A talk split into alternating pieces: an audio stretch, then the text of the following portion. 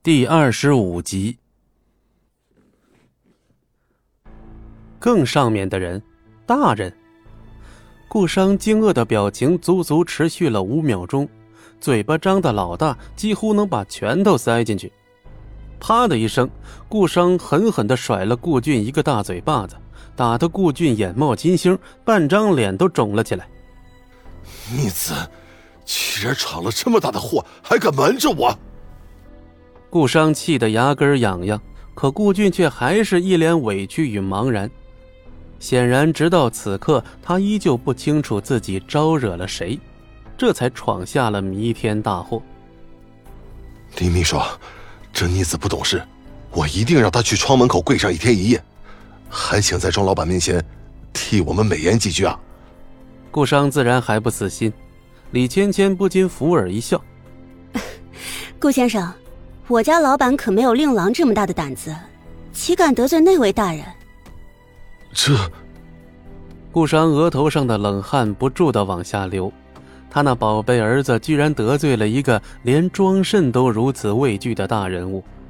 老太君眼珠子微微一动，连忙小心翼翼的询问：“啊，李秘书，请问庄老板已经找到新的合作对象了吗？”你这句话什么意思？顾商眼中冒火，怒视老太君。哦，这倒没有，不过我家老板会重新对外招标，任何人都有机会。老太君眼神一亮，抓着龙头拐杖的手都不禁多用了几分力。该说的都说完了，告辞，顾先生。李芊芊礼貌的微微一欠身，随后完全无视顾商的极力挽留，迈着优雅的步子离开了顾家别墅。时候不早了。老身就不打扰了。哼，就算没了我顾家，轮三轮四也轮不到你个小小的墨家。顾家主，您还是多替令郎费费心吧。得罪了那样的大人物，顾家今后的处境怕是不妙喽。老太君说翻脸就翻脸，立刻反唇相讥。顾商脸色顿时一黑。送客。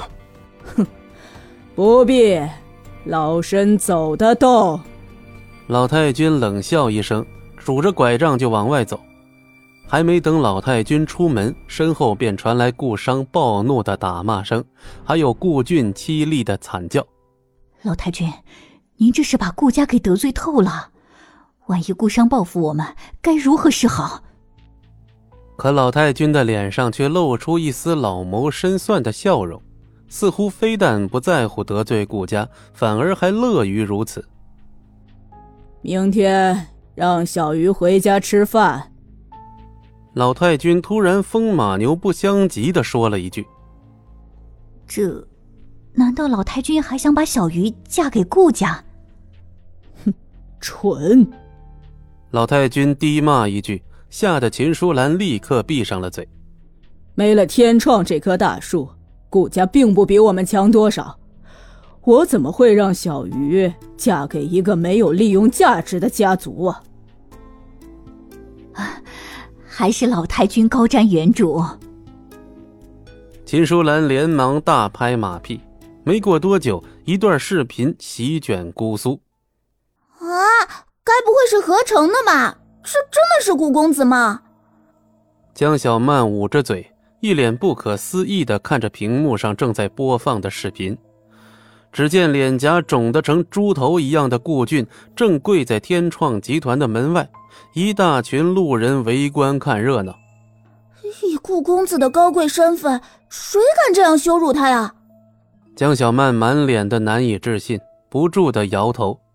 这一天给莫小鱼带来的震惊已经足够多了，只是没想到竟然还没结束。